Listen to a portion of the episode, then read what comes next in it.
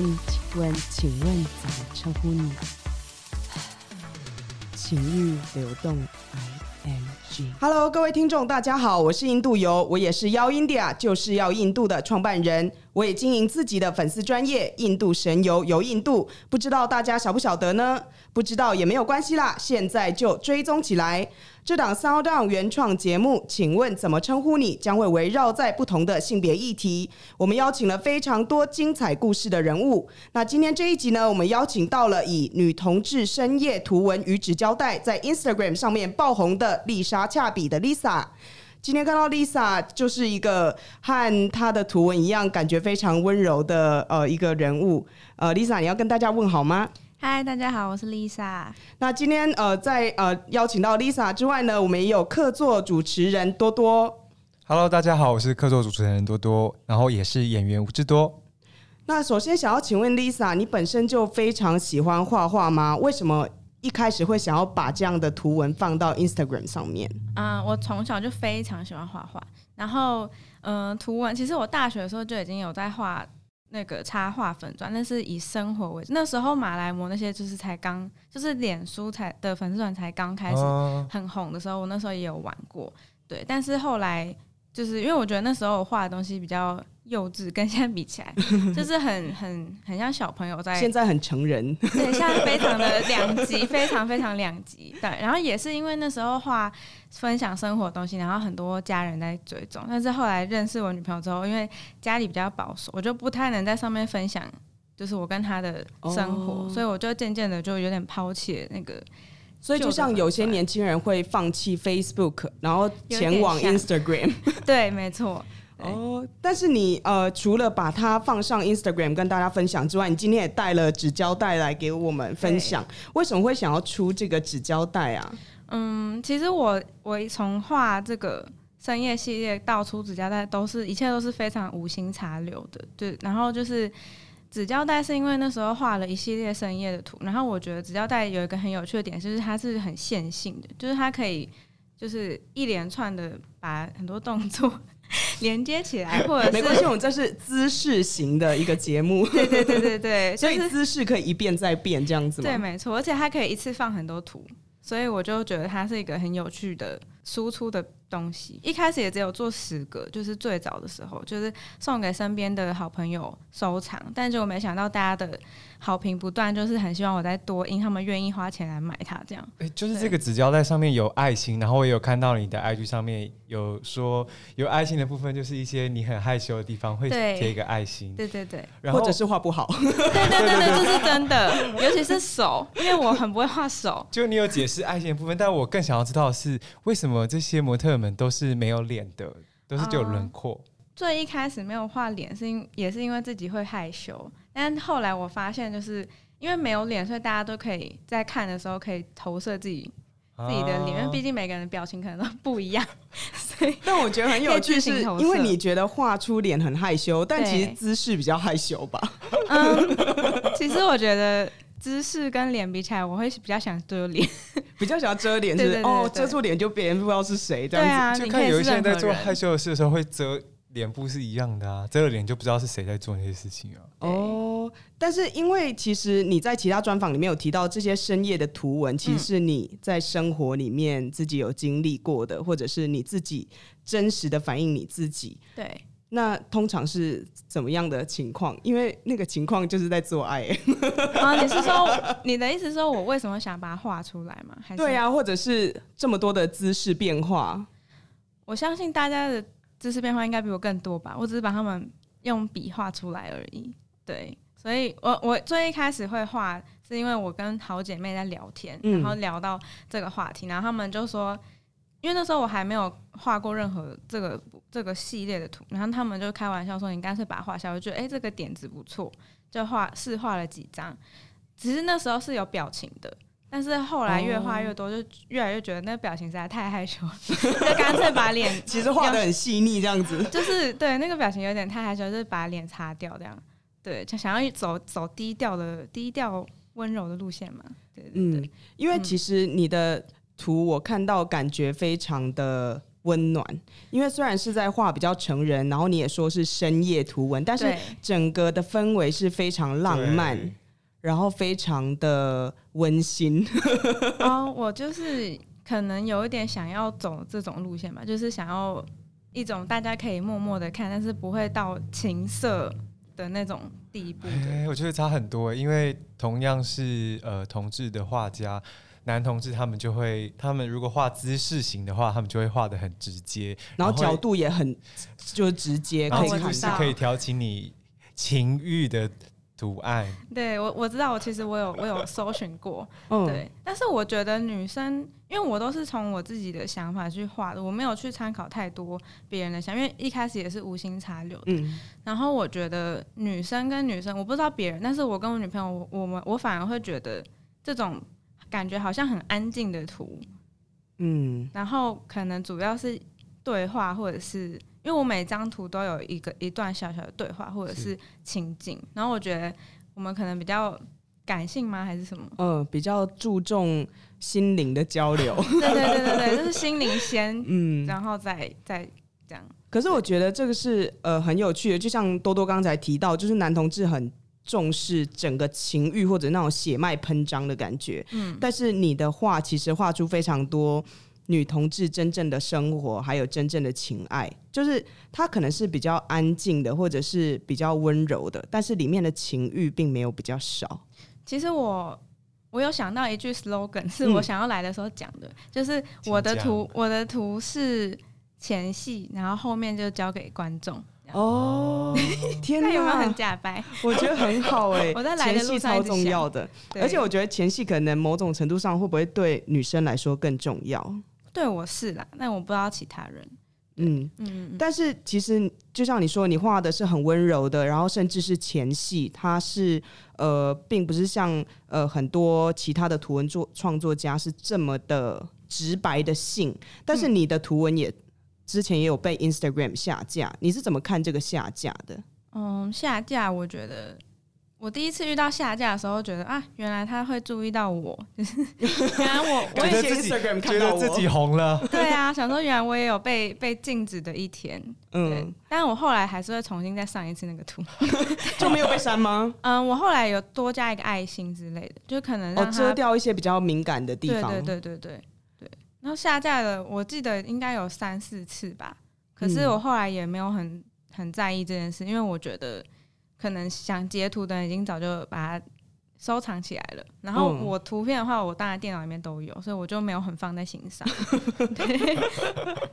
但是你会不会觉得这些图文是呃很偏向你自己对爱情还有对生活之外，其实是你自己对女性的想象？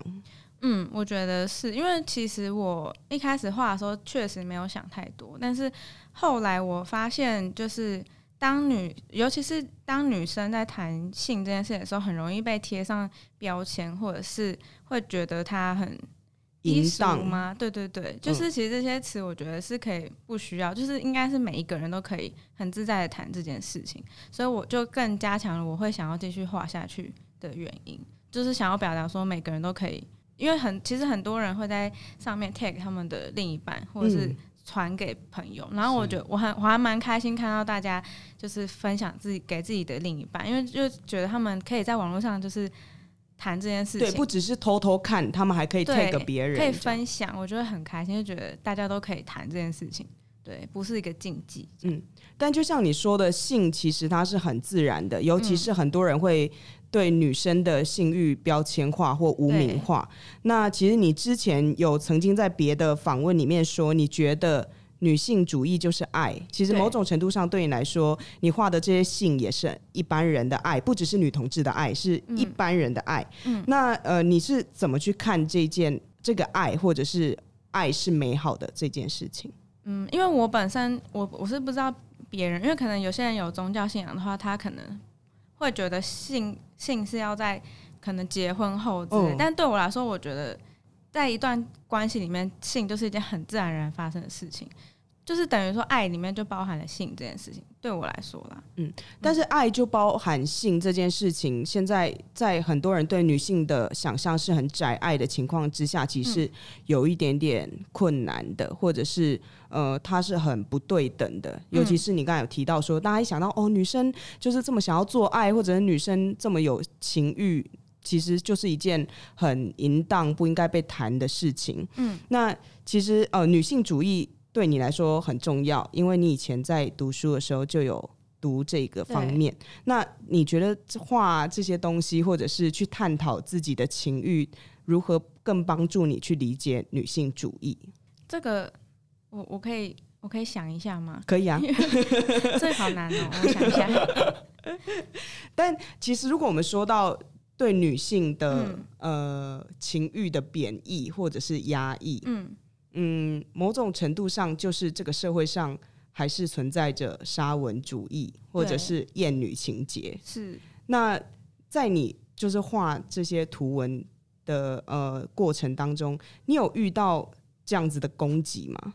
就除了很支持你的人之外，我觉得我蛮幸运的，我目前还没有被攻击过，但是我不知道那些下架的图是不是被检举还是怎么样，因为嗯我我其实也不会去查这件事情。嗯对，但目前为止，我的朋友或者是会来追踪的粉丝都还蛮支持的，所以我觉得我是蛮幸运的。可能是因为我的画风也比较低调一点，相对比较低调一点，嗯所以可能还没有遇到这件事情。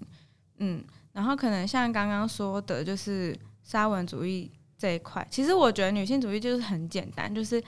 因为以前我还没接触的时候，我可能也会觉得是不是因为很多人都会说女性主义好像看到什么都觉得自己不公平，就可能哦，有人说什么女权自助餐，，对对对，就是这样。然后，但是其实真正了解，因为我的教授是跟我说，就是有狭隘的女性主义跟广义的女性主义。嗯，然后刚接触女性主义的人，通常都会变得比较，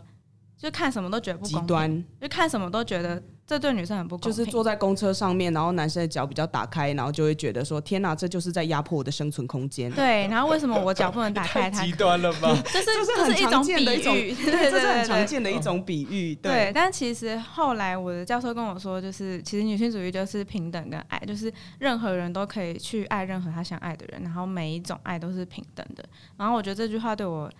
意义很深，因为我就是把这句话奉为我的，就是可能放在心里，然后可能看到路上或者是朋友在聊天的时候，他们可能有时候会出现一些批评别人嘛，或者是什么类似的言语，我觉得说，其实他们也只是想相爱而已，就是没有什么。嗯没，有什么跟我们没有不同，这样。我觉得很有趣的是，很多人现在会排斥女性主义的原因，嗯是因为他们觉得现在我们认为男性在女性之前，嗯，所以女性主义是为了要让女性在男性之前，但其实不是，是要把嗯男生和女生拉到同一个位阶，对就没有上跟下的差异。对，就像有一句话说，女性主义最大的终极目的就是希望女性主义从世界上消失。就对如果、嗯如果是平等，就不会有女性主义这个东西出现。对，就像是我们今天一直在谈同志、同志、同志，但嗯有一天，当我们不必要再特别强调异性恋跟同志的时候，嗯，没错，没错。它就是一个真正平权的时候。对嗯但是因为你一开始出道，就是 你变道 你变红，有一个很大的原因，是因为大家就把你定位成那个同志图文呃深夜图文创作家。对，你自己怎么看这一个头衔？其实我还蛮想说的，对我还蛮开心，可以让同志女同志族群在这一块，就是有一个喜欢的，在深夜的时候可以看的图文作家，就是有点像是一个很高兴可以成为一种，慰藉？对对对，就是类似这样，所以我其实蛮高兴。但是也有人问过我可不可以画，因为我的图都都是画形态都是我跟我女朋友就是一个头发比较长跟一个头发比较短，嗯然后就会有粉丝问说可不可以画两个都是长发的。哦，然后我就会觉得，我就会很不好意思的说，因为我都是以我们为出发，所以所以除非你的女朋友留长头发，对，不然就是我就会说，如果你们愿意传你们的照片给我看，我就画。你说真的要摆出那个姿势，对然后对对对，因为我就哦。没有办法，因为我真的是从生活中去画的，所以没有看到，我就真的没有 没有办法画出来。嗯，但因为你刚才有说，就是你的图里面没有画脸，嗯第一个是因为很害羞，第二个就是你希望大家可以把自己投射到那个角色，不一定要是谁。对，那有没有除了女同志之外的粉丝，就是他们是投射自己到你的图文？嗯，可是其实他们他们有没有投射自己，我我是不知道的。但是嗯我有遇过男同志的粉丝，他也有问可不可以画男生跟男生，我然后我也是回他说，如果你愿意跟我分享照片，我就帮你画。就是你一直叫大家传私密照给你，对 大家就一直拒绝，对，大家就会很害羞的说啊，那以后有机会再看看好了。有机会是不是？对，所以你到目前为止没有收过粉丝真的传自己的照片给你太？想要被画是不是？没有哎、但是我还蛮期待的，就是如果有人真的这么大方的跟我分享这，边呼吁各位赶快传给 Lisa。好，我今天晚上传给你。好，他感觉有一点尴尬，就是不想收。不会不会，嗯，但是除了就是情欲上面，其实，在 Instagram 账号里面，你的 hashtag 有一个很有趣的东西，就是老奶奶计划。嗯什么是老奶奶计划？那个是我刚跟我女朋友在一起不久，然后她有一次跟我说，她希望我以后可以跟我一起变成老奶奶。然后我就、嗯我就特别觉得这句话很温馨，嗯，对。然后就从此之后，如果我们有合照或是特别值得纪念的照片，我就会 tag 这个老奶奶计划，就是计划我们要一起变成老奶奶，这样。就是一开始是很简单的啦，嗯嗯，但其实很多人对于包括像女同志或男同志，好像女同志里面短头发，他们就会很很像是觉得他是男生，嗯然后呃短长头发就会是女生。嗯，那这其实如果是这样子说起来的话，短头发应该是老公公，你会介意别人说你们是他是老公公计划？哦，其实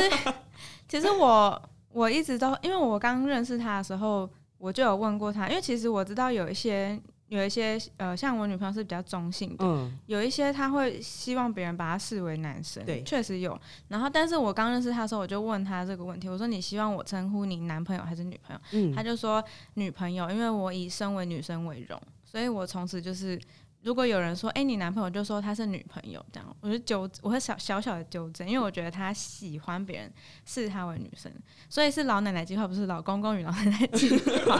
对对对，那你因为你刚才提到他，就是整个表情是很温柔的，然后就是很开心的感觉。嗯那哦，因为 Lisa，你刚才有提到，就是你们是老奶奶计划，就是嗯希望可以一起到老。那你们平常的互动模式已经很像老奶奶了嘛？就是很生活化，或者是呃，就是真的认定彼此是一辈子的伴侣。我觉得是哎、就是可以在他面前各种丑态都没有关系的那种。可是你现在看起来就是很文青，然后没有什么丑态耶。哦，我丑态很多的，就可能可能素颜啊，然后就是姿势坐姿很丑啊，这就是大家在家里的样子啊，然后都很自在，都不会怕他嫌弃这样。然后他也是，可是非常生活化，同时又保持热恋的感觉到底是什么？因为很多人就是生活化之后就没有热恋，或者热恋就不敢在对方面前丑态。嗯。我我觉得我有一个小小的，我不知道是法宝吗还是怎么样，就是因为他他有一个香水的味道，然后是我刚认识他的时候，他身上的味道，嗯，然后我就留一小小的放在身边，就有时候可能有一阵子觉得 也不是冷淡啊，有一阵就是我偶尔会拿起来闻，然后就会回到就是刚认识他的 的回到初恋的感觉，对，就觉得打开那个那个悸动还在啊，哎、我真的会这样你不，要这样，你看起来像变态。没有，就是一直记得刚认识的那种开心的感觉。还有他身上的味道。对，那你是一一刚开始认识他，然后就真的迷恋上他吗？还是你们是怎么在一起的？哦，我们在一起的故事很像偶像剧，我怕我讲了会被想听揍。等一下，可是他刚才已经这么热恋，已经这么多粉红色泡泡，他现在说这个更像偶像剧想听，啊，等下就真的揍下去我有了。点紧张，先给我一些心脏病的药。不会，我会，我会长话短说。哦，就是我大学的时候自己印了圣诞卡片，想要想要义卖，嗯，对。然后他那时候那时候他在一个印刷设计店打工，对。然后我就是在那边找他做印刷，然后那时候那时候我就觉得，哎、这个人长得蛮帅的，那样 哦，对。然后他他也有默默注意到，但是我们没有讲话。嗯，天哪，是触电一瞬间，然后没有讲话，啊就是就是一见钟情，那你们两个彼此都一见钟情，后来才知道的啦。就当下就是公事公办这样，然后后来他就有敲我的。那时，因为我那时候是用我那时候敲你的什么窗吗？不是，那我那时候的插画粉砖，他是敲那时候哦因为我是用那个名义去印卡片的，嗯，对，然后他就在那边开始跟我聊天，哎，他主动来聊天，然后我就觉得，哎、原来他也有想要跟我聊天，然后就聊了起来。对，然后但那时候我不没有不太敢答应他，是因为我不确定我可不可以选择跟他在，因为我毕竟没有交过男朋友，也没有交过女朋友，所以我那时候蛮蛮紧张的。然后他就给了我一支棒棒糖，他就说。我每次见到你都给你一支棒棒糖，直到你愿意接受我那天，你再回送我一支，这样。然后就就开了一间店，因为收集太多只，就一直开我总共总共收集了十十一只，十一只，对，而且我都没有吃，我都放在我的一个盒子里面，我不知道有没有坏所以你。有在等待他一直送送你棒棒糖，对啊，就是可能经过他的那间店的时候聊一下天，他就给我一只这样，然后有时候出去吃饭他还给我一只，就收集了十一只这样。所以十一只就告白还是被告白了吗？十一支，其实你就接受。对啊，我就是觉得太浪漫了，不行了。天哪，那你怎么接受的？就是拿着那根棒棒糖、我其实是把棒棒糖放在我的口袋，嗯然后我想说有机会的时候再拿给他。然后那时候是冬天，然后他刚好我手上刚好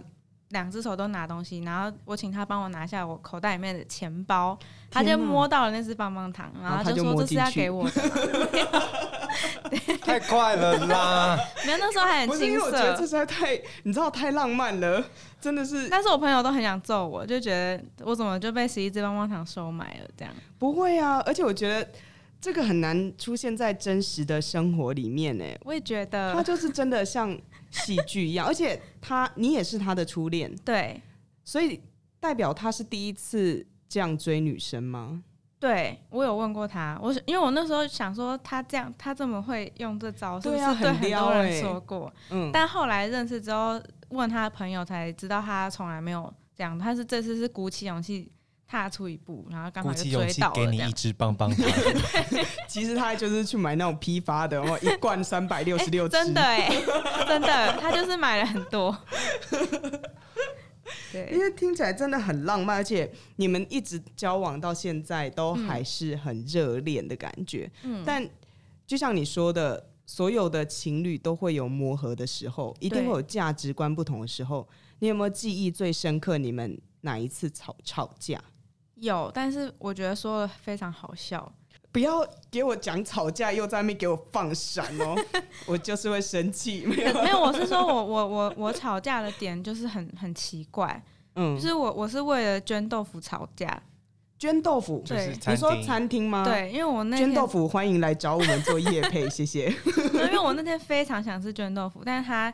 刚好那一阵子他刚好在转换跑道，嗯，然后他不想要，他只想要简单的解决一餐，但是我就是非常想吃卷豆腐，他就带我去吃地下街的豆腐锅，然后吃了一口，他就说。跟捐豆腐一样啊，对不对？然后我就哭了，我就说不一样，差很多。不要倒了，不行吧，这样子，我要笑倒了。天哪！如果我的对象这样子，我就不知道该怎么办、欸你说大哭吗？就是我也不知道一半，然后大哭啊，只是因为他很不像捐豆腐。因为我就很难过啊，我就说这样我们以后要怎么一起生活？我想吃捐豆腐，你给我吃这个，然后就不像捐豆腐，你还说像，然后我就哭了。那是我那时候那家老板有哭吗？没有，那家老板出来，对我就是不像捐豆腐，对不起，我地下街。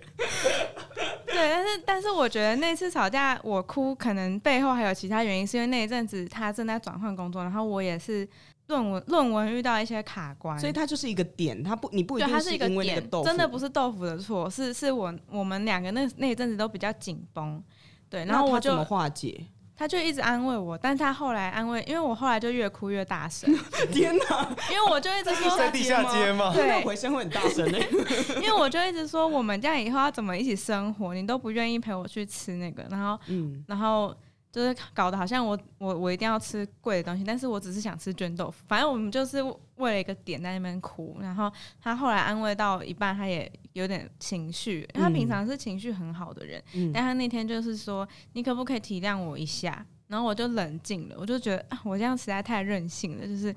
居然为了豆腐在让他在大街上就是 在那边哭，然后就觉得很丢这不是脸，卷豆 腐，真的，我觉得好想要非常在场哦。我觉得卷豆腐真的可以找我们来做产品植入哎，因为他一直在强调啊，就是地下街豆腐锅不是卷豆腐，吃起来就是不一样。但这是真实，真人真事。然后我也因此反好好的反省，就是在这应该是一两年前发生的事，我就觉得自己不能这么任性。对，那你现在还会有这样的任性时刻吗？嗯，会，但是我在任性前，我就会想，我就站在他的立场想，嗯。我这样是不是太太强迫他？就每次都是以我为主，这样也不太公平的。那如果嗯，你们现在在经过卷豆腐会怎么样？我们会大笑，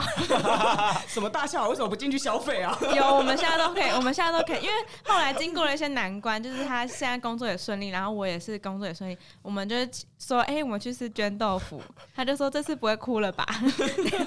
好对 sweet 哦！为什么到最后还是那么甜蜜蜜啊？让我整个都起鸡皮疙瘩哎！因我为想一些黑暗的内容。不是因为整个从你画的就是图文，然后一直到刚才谈你们两个在一起，然后甚至到吵架，还有嗯老奶奶计划都很甜蜜。嗯，可是当大家感受到这样子的粉红色氛围的时候，其实你们在女同志这个身份上面自己非常认同，但不代表你们有得到像是家人的认同。嗯，对。那你们的家人现在对于你们俩在一起是什么样的反应？我的家人，我们在一起一年的时候，就是因为刚好有朋友写明信片给我，然后嗯明信片就上面就直接写了这件事情，就立刻被发现。嗯，对，所以被出柜，对被朋友的明信片出轨，但是我没有怪我朋友啊，因为他是好意的，嗯想要寄明信片给我，但是就是被发现到现在应该已经过了四年多了吧？嗯对，就是中间有两三年时间是非常非常忧郁的嘛，因为可能家里非常非常保守，就是他们会用各种很难听的话说我们这样，然后也很不认同我女朋友，嗯这样所以那时候那时候还蛮难过，但是现在因为也长大，然后自己开始工作啊，就是有表现出想为自己负责的的样子。就是一开始可能跟家里吵架的时候，我都会关在房间，就不想跟他们讲话什么。嗯但我后来觉得不行，我要让他们觉得我跟他在一起就是变得更好，嗯。所以我后来就是会每天都花很多时间，就是坐在客厅陪他们聊聊天，然后一些节庆的时候就会主动就是问家里人要不要一起吃饭啊什么的，嗯，对，就是花很多时间去温柔的对待这件事。对，然后就家里就不太提这件就是我们两个交往的事情，但是嗯。我知道他们还是无法接受的，但是他们不会再用难听的话去就，是对，目前是就是都不提这件事情，嗯，然后也不太会多问了。那他们看你的图文吗？嗯，不会，不会，不会，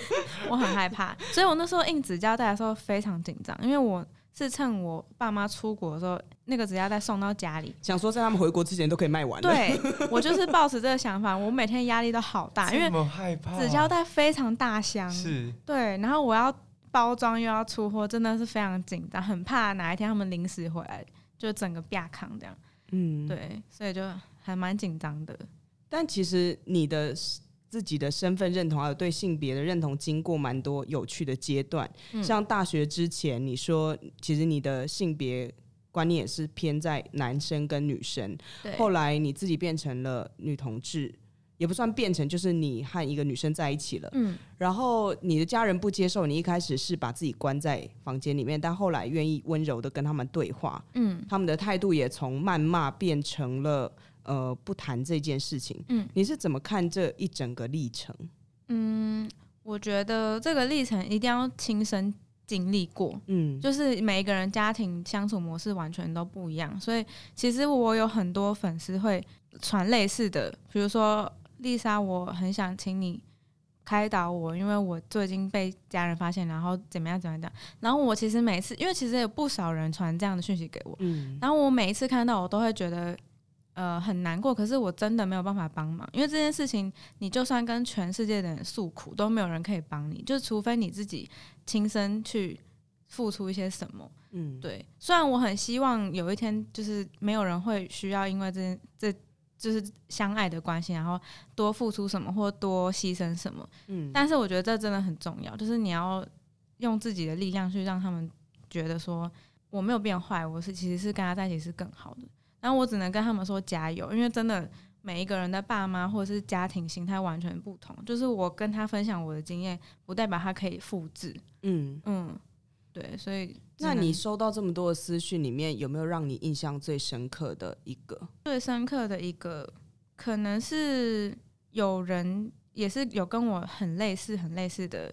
嗯，过程，嗯但他后来有跟我分享说，他就是离开他的家乡，然后跟女友一起就是工作，然后开始有些比较好的变化。我就会觉得，我虽然我觉得我没有帮助他，但是我很高兴他愿意又在跟我分享，就是他他听了我的建议之后，然后得得到了好的转变。这样，虽然可能我们都还在路上，因为我自己也还没有成功，对，但是我还是觉得可以在路上遇到这么多类似的背景的人，我还是很高兴。嗯嗯嗯嗯，那就像你说的，其实你还是在路上，你自己也还没有成功。其实同志议题，包括男同志或女同志，很多的事情都也是一样在路上。嗯那但是一路上也已经走过了非常多的步伐。嗯那你怎么看？从你自己开始接触，一直到现在，嗯，我们谈话这个时刻，女同志这个议题的变化，就是她在社会里面的讨论，还有她整体大家对于这个议题的认识有什么样的变化？嗯，变化我觉得现在当然网络资讯或者是之前同婚的那个法律通过，就是是一个很大的进步，就等于说，就好像很很久以前女生不能投票，但是后来女生可以投票了，大家就会开始觉得女生可以做更多事情这样。然后我觉得同志议题也是一样，就是现在可以登记结婚了。久了，过了可能时间需要很久，但是过了一段时间之后，可能渐渐的就觉得这是一件很很普通的事情。嗯就是我很希望这件事情变得很普通，就是不需要有人。就假设有一天有一对同志结婚，然后不需要有人说辛苦你一路来辛苦你们，就我觉得辛苦了这句话可以消失，就是跟 就你不会去跟就是一对异性恋结婚，你不会说啊你们很辛苦苦了，就很奇怪啊。可是对，在一一场婚礼里面，然后村上啊，恭喜你们，恭喜你们，辛苦了，对啊，就是你们一路来辛苦了，就觉得希望这这件事情可以就是以后都不用了，这样，